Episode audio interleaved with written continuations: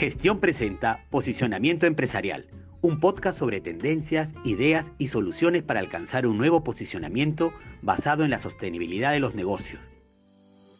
Hola, soy Gisela Benavente y esto es Posicionamiento Empresarial.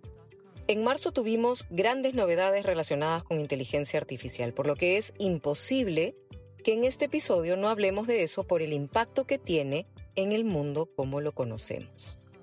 Mucho de lo que sucedió a partir de estas noticias ha estado orientado principalmente a analizar, por ejemplo, el futuro del trabajo. Pero personalmente me quedé enganchada con esa palabra futuro porque da la idea de que es algo por venir más o menos lejano, cuando no es así. Como lo veo, todo va a cambiar muy rápido y será un cambio intenso y profundo que nos va a alcanzar a todos. La gran ventaja de la inteligencia artificial es que puede absorber y procesar una enorme cantidad de información, impulsando la productividad y la efectividad, ayudando a tomar decisiones más rápidas y precisas.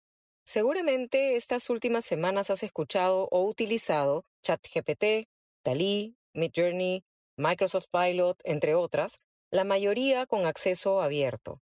Si no has probado todavía ninguna de ellas, sugiero que les des una mirada. Si bien esta inteligencia comete errores, que seguramente se irán corrigiendo, su impacto en las empresas y en la sociedad es indiscutible. Va a impactar en la música, en el arte, la literatura, la publicidad, el marketing, la investigación científica, la educación, la medicina, entretenimiento, finanzas, derecho, y la lista me quedó corta. Emad Mostak, que es CEO de Stability AI, en una entrevista que le hicieron en el evento de Abundance 360, organizado por Singularity University, explicó los esfuerzos que están haciendo para democratizar la inteligencia artificial, es decir, para hacerla accesible a fin de que esté al alcance de todo el mundo en el muy corto plazo. Y cuando habló de corto plazo, se refirió a un horizonte de dos años. Esto quiere decir que no estamos hablando del futuro, sino del presente, por lo que es muy importante conocer de qué se trata, porque se va a insertar en nuestra vida cotidiana como el Internet en un abrir y cerrar de ojos va a traer diversos beneficios en la prevención y tratamiento de enfermedades, el acceso a la educación, la experiencia del cliente, por poner algunos ejemplos. Expandir el alcance de las nuevas tecnologías ayuda a que no solamente quede en poder de unos pocos y a que pueda ser aprovechada por la mayoría de personas en el mundo, pero también significa que se tendrá acceso a la data de todos, y la información hoy es poder. Como todo lo nuevo, trae consigo riesgos que algunos de ellos están, como este que acabamos de citar, identificados, pero claramente nos va a faltar muchos que todavía no podemos ni imaginar. Les voy a poner un ejemplo. Un vehículo autónomo, que quiere decir que se traslada sin un conductor, en algún punto podría tener que decidir si atropellar a un niño o chocar con un camión en base a los algoritmos con los cuales fue programado. ¿Cómo acreditamos que fue la mejor decisión ante una acción legal, por ejemplo, por los daños personales o materiales que se ocasionaron a partir del accidente? Otro ejemplo. Cuando un niño nace, las clínicas pueden determinar con exámenes médicos que el bebé tiene una buena probabilidad de desarrollar diabetes en su vida. ¿Esta información debería entregarse al seguro médico o es de propiedad de los padres del niño? ¿Podría el seguro médico cobrar un costo mayor porque el bebé tiene una mayor probabilidad de desarrollar la enfermedad en su vida? ¿Qué piensan ustedes? Cualquiera sea la respuesta, la gran alerta que surge en paralelo está relacionada con la regulación y la ética para garantizar que el avance de la tecnología no vaya en perjuicio de la humanidad.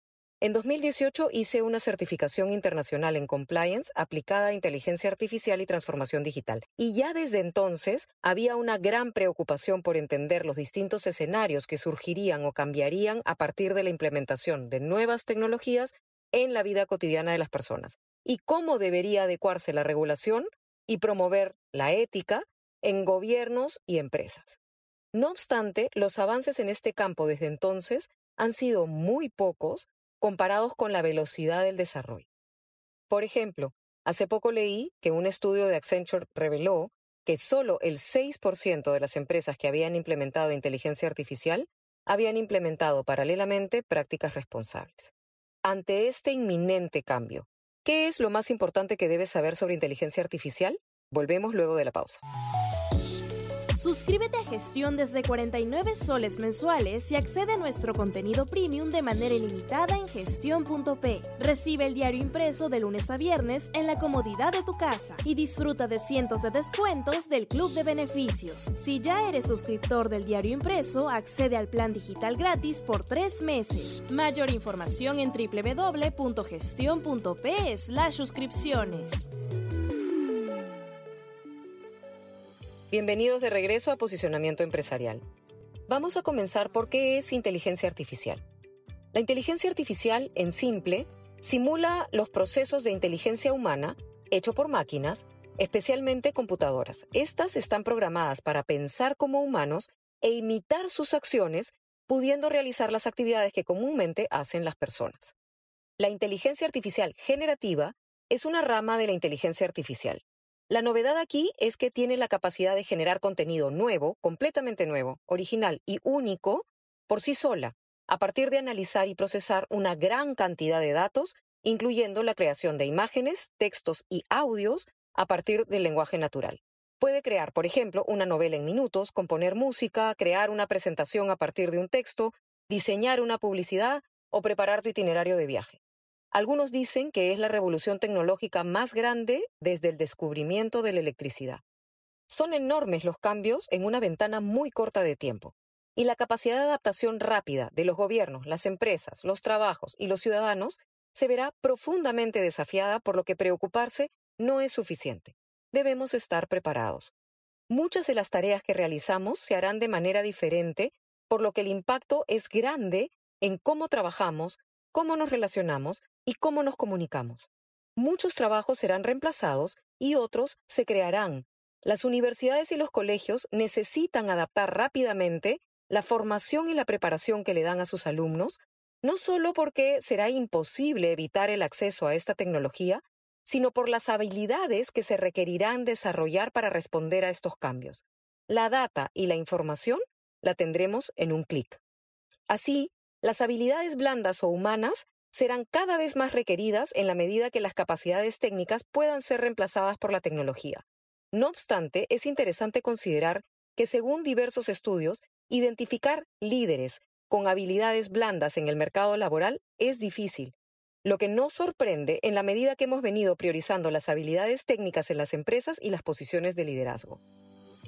En todos los episodios de este podcast he compartido que hemos entrado en una nueva era en la que el mundo exige una nueva clase de líderes capaces de conectar con lo que es importante para las personas y para la sociedad. Y con el avance de la tecnología, esto se vuelve más y más esencial. Los líderes tendrán que ser cada vez más humanos para mantenerse relevantes y vigentes en esta nueva era. Nos encontramos en un próximo episodio de Posicionamiento Empresarial, una colaboración entre gestión.pe y Axia Consulting Group. Nos escuchamos pronto.